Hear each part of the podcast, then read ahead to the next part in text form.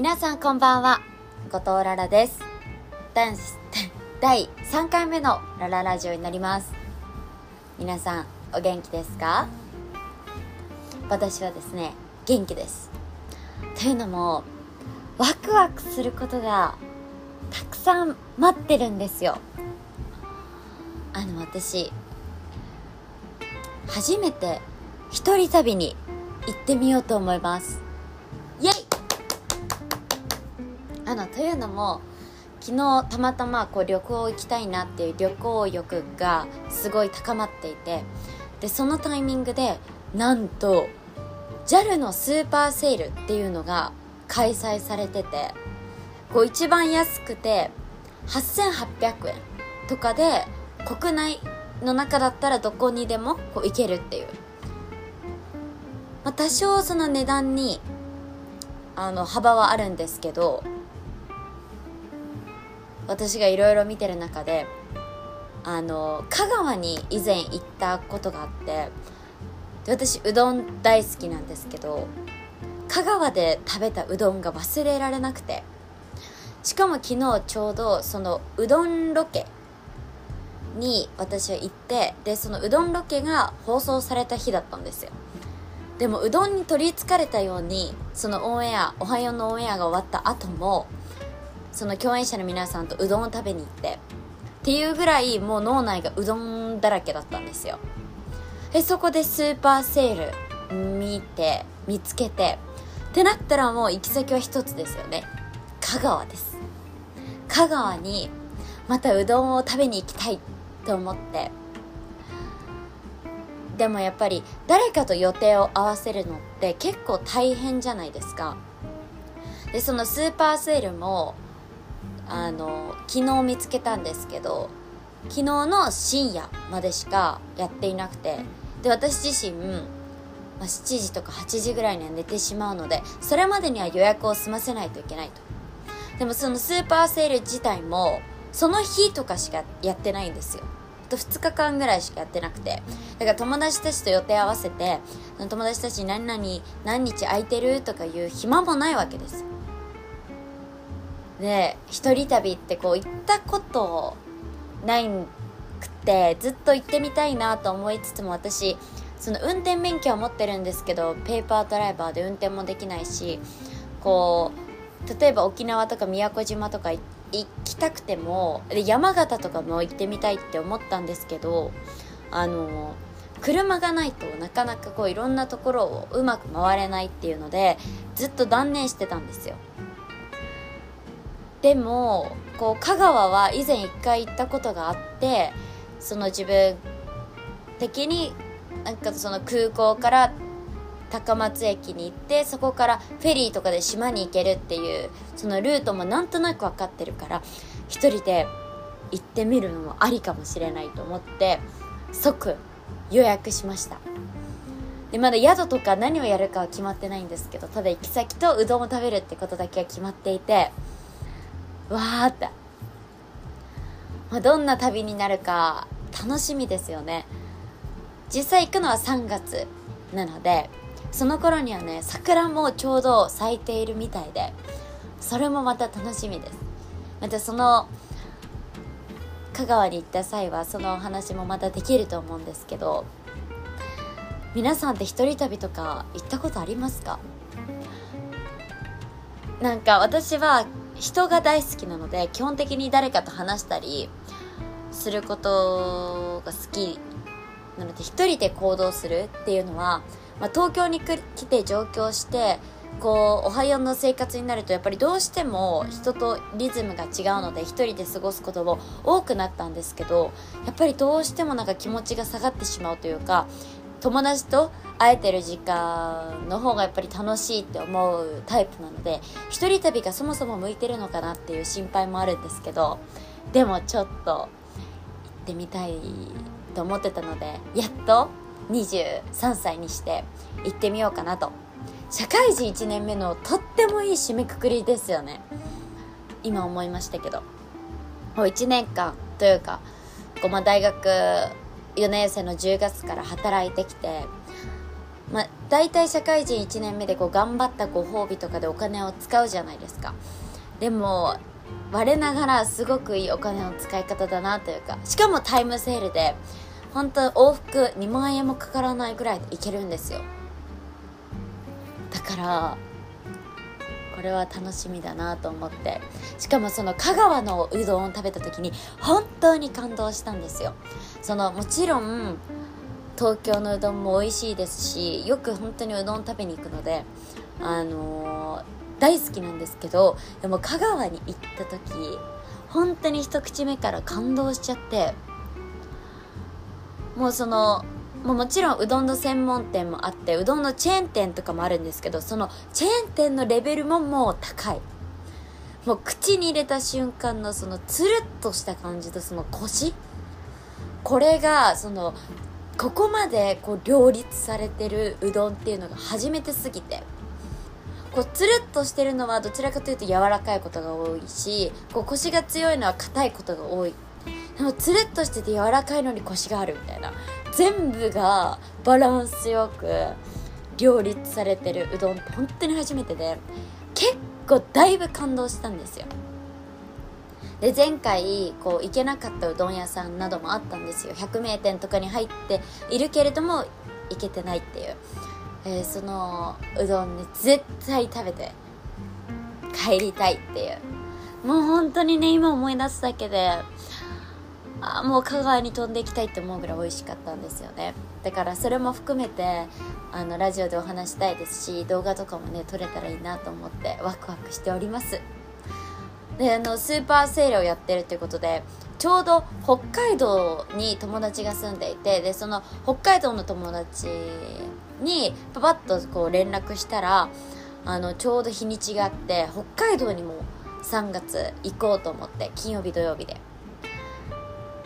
であのー、結構温泉街みたいなところがあるみたいででその温泉街にある旅館で温泉を楽しんでその旅館のご飯をいただいてっていう。で外を見るとこう真っ白なこう雪景色が広がっているっていう素敵な宿みたいで。そうやってこう今まで旅行行く時は大抵こう外にホテルは結構安いところにできるだけ泊まってこう外のご飯をいろんなところ楽しむっていうのがベースの自分の旅行の楽しみ方だったんですけどこう旅館のご飯を特に夕食をいただくっていうのはちょっとなんか大人な感じもしてえその北海道に住んでる友達は実際幼稚園からずっと幼なじみで幼稚園小学校中学校高校まで一緒だったんですよ。で彼女はずっと動物が好きでで北海道のあの獣医のあの学校に進んだのでまだ学生なんですけどこうねずっとこう幼稚園から知ってる友達と一緒にこう宿に泊まってで夕食を宿でいただくで温泉でゆっくりしてってなんか大人になったなってそれも思いますよね。なので3月は結構ワクワクすることがあのありますねあともう一個3月にはいいことがありましてですねいいお知らせが1個できるんじゃないかなと。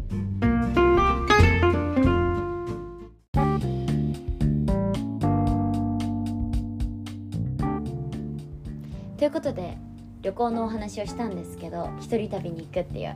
私旅行にまつわるエピソードで忘れられない思い出が1個ありましてそれはあの題名をつけるとしたら、900万円の請求が来た。え題名のセンスなさすぎてびっくりしたんですけど、今。ありましたね。900万の請求が来たこと。皆さんありますか？逆に。900万円の請求が来たこと。ないですよね。私はあります。あの、何の自慢にもね、ならないんですけど、そうなんですよ。実は、あの、ニューヨークに行く時に、まあ、宿を取ろうと思って、で、いろいろ、いいろいろのその、ホテルの値段とかを見て、あ、ここにしようと思って、で決めた宿があったんですけど、だいたい予約したら予約完了メールっていうのが来るじゃないですか。来てね、開いて確認したら900万円って書いてあって。いやいや、待って待って待ってと、最初は。でも、一番最初に円マークが書いてあって、何回後ろから数えても900万円なの。910何万円って出て、いや、皆さん、想像してみて。ニューヨークのホテルで900万円の請求が来た時。なんか、ありそうじゃないですか。そういう詐欺。なんか、こう、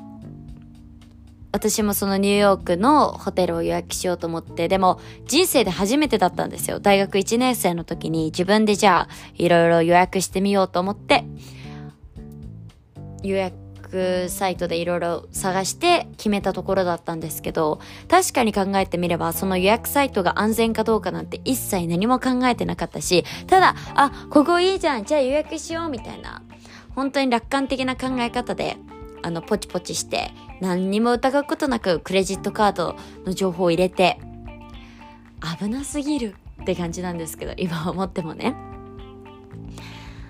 いや、あの時は本当に、そういう、なんていうの、詐欺の旅行予約サイトに引っかかったと思いましたね。あの、その時、その話を父親にしたら、さすがにクレジットカードで1回で900万円引き落とされることは、そのカード会社もおかしいと思うし、それはないと思うよって落ち着かせてくれて、それでその旅行予約サイトの、そのなんか困った時はこちらへみたいなフォームにちゃんと自分もその910何万円ってきたその証拠の写真を撮って、それを送っておかしいですと。で、ちゃんとニューヨークのホテルにも、あの、ここで予約したんですけれども、こういった状態で900万円の請求が来てしまっていて、みたいな、ちゃんと予約取れていますでしょうかっていう E メールもして、そこはちゃっかりしてるなって自分でも思うんですけど、で、そしたら次の日に、あの、両方のサイトから、というか、その、ホテル側からもニューヨークの大丈夫ですよって予約取れてますっていうことで、で、その旅行予約サイトからもちょっとごめんなさいとご表記されていましたっていう連絡が来て、まあ一見落着っていう感じだったんですけど、あそこまで焦ったことは人生でないです。900万円のね、請求来たら誰でも焦るよ。もう力入りすぎて巻き舌になっちゃったけど、誰でも焦るよ。私その時大学1年生で深夜でもう覚えてますもん。リビングでね。しかもその日ちょうどお母さんと喧嘩してて、で、いつもだったらお母さんに確認するだろうに、その日はなんか自分で予約とかもできちゃうし、みたいなところを見せたいと思って、なんか強気に自分で勝手に深夜に予約しようと思って誰にも確認せずに自分で予約したら900万円の請求来たんだ。もう、すごくないですか？そんなことある？っていう。いやー、今でもね、その900万円の請求が来た時のその画面もちゃんと持ってて、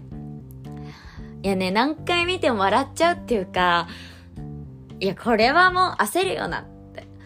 これを超える経験ってなかなかないだろうなって思うので、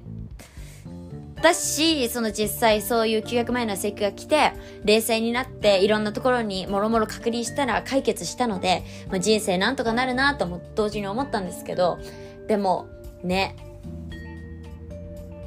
でもあともう一個あるんですよ。ニューヨークのエピソード。えそのニューヨークですごいねいっぱい事件が起きたんですけどでもう一個はあのー、すっごい悩んで買った時計があったんですよで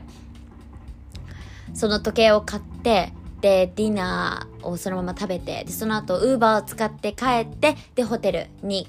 着いてでその日がその時計を買った日はニューヨークから日本に帰る前日だったんですよだからもう次の日は出発しなきゃいけないっていう。しかも朝の便で出発しなきゃいけないっていうので、もう夜のうちにパッキングしようっていうので、その買ったものとかをスーツケースにしまってたら、その自分が買ったはずの時計がないっていうことに気づいて、で、レシートを見ても、ちゃんとお金取られてるんですよ、時計分。それおかしいじゃないですか。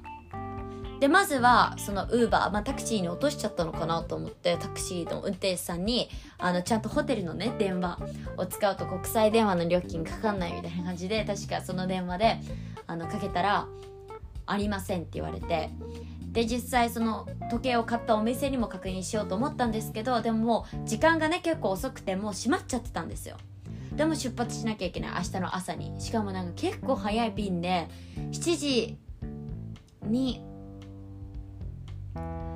確かホテル出なきゃいけないぐらいの時間帯で結構カツカツででそのニューヨークをもう出て日本に向かわなきゃいけない。状況でもお店に戻ることもできない。お店で確認することもできないっていう状況で。でも諦められないじゃないですか。そんなまあうん十万とかはしないですけど全然ね。全然その高い時計じゃないけどでもお気に入りでせっかくと思って買ったのにでしかも請求というかお金も取られてるのにそれがないっておかしい話じゃないですか。私もどうしても納得いかなくて。でモヤモヤした気持ちでどうしたらいいかなっていうふうに考えてでニューヨークから出発して1個トランジットしてどっかを経由したんですよ。でどっかを経由して日本に戻るっていうルートだったんですけどそこで思いついてそのトランジットの場所だったらもうそのお店がオープンしてる時間帯だからとりあえずそのアメリカ国内にいる間にその確認できると。日本に戻ってきちゃったらその国際電話のね料金とかもかかっちゃうしもろもろ動きづらくなると思ってでそのトランジットのその飛行機が来るのを待ってる時にコンビニとかあるじゃないですか飛行機場って。だからそのコンビニの店員さんに「すいません」って言ってあの2ドルぐらい渡したのかな。確か渡して「あのすいません携帯貸してください」って言って「ちょっと確認したいことがあって」とか言って。そしたら「あいいよ」とか言って貸してくれたんですよ携帯を。えそしたら自分のね日本の携帯じゃないからお金もかかんない最高じゃないですか。でそのコンビニの店員さんに携帯借りてでそのあの時計を買ったお店にその時間はもうオープンしてたから電話してでそしたら「あごめんなさい」と。でなんかその番号とかを言ったら「ああここにあります」と。ニューヨークのそのお店に置きっぱなしになってたみたいでその店員さんが入れるのを忘れちゃったのかな多分。でそれってどうなるんですか?みたいな返してほしいっていうかそのお金も払ったしちゃんとあの返してほしいんですけどみたいな風に言ってえこれも英語で言ったので本当に英語の勉強しててよかったなと思ったんですけどでして電話したら分かりましたと。で日本にじゃあ送り返しますっていうことでその時計をね結局そのお店から日本に送っていただいてで無事にその時計をゲットできたんですけどそんなハプニングもありました。やっぱ諦めないっていうことがねすごく大事だなと思いました。旅行の時は。諦めない。粘る。どうにかならないかなと。最大限に頭を使うっていうのが大事だな。今思ってもそのなんか国際電話の料金をすごいケチってる自分も面白いなと思いますしなんか現実的な大学1年生だなと思いますしその2ドル渡すからちょっと携帯貸してってコンビニの店員さんに言う私のそのマインドというかハートも強いなと思ってなかなか言えないじゃないですかそんなこと。今もねなんかあの時はもうどうしてもその時計を取り返したいっていう気持ちだったんだろうなと思って。それはね今も大事に使ってるんですけど思い出の時計で。うんでも本当になんとかなるなと思いましたけどですね。そんなあの旅行エピソードあります。だからね無事取り返したんですよ。日本までね送ってもらって。まあでもね私は悪くないからっていう気持ちなんです。けどでも送っていただけたことはありがたいですね。だから今回の一人旅もね何かハプニングが起こるかもしれないですけどでも何何事もねなんとかなるどうにかなるって思ってね楽しめたらなと思います。ねなんかハプニング起こるかな。でも意外とその私って忘れ物とかも結構多いタイプで抜け抜けてるんですよ。結構人としてね。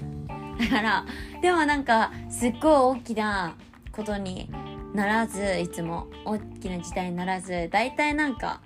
そういう時だけすごい起点が効いたりあこうしようっていう頭の回転がねいつもより1.5倍速ぐらいになってあのねいい明暗が思いついたりするんで多分大丈夫だろうなと思ってますけどね楽しみです。今度の一人旅。でも何も起こらないことをもちろん祈ります。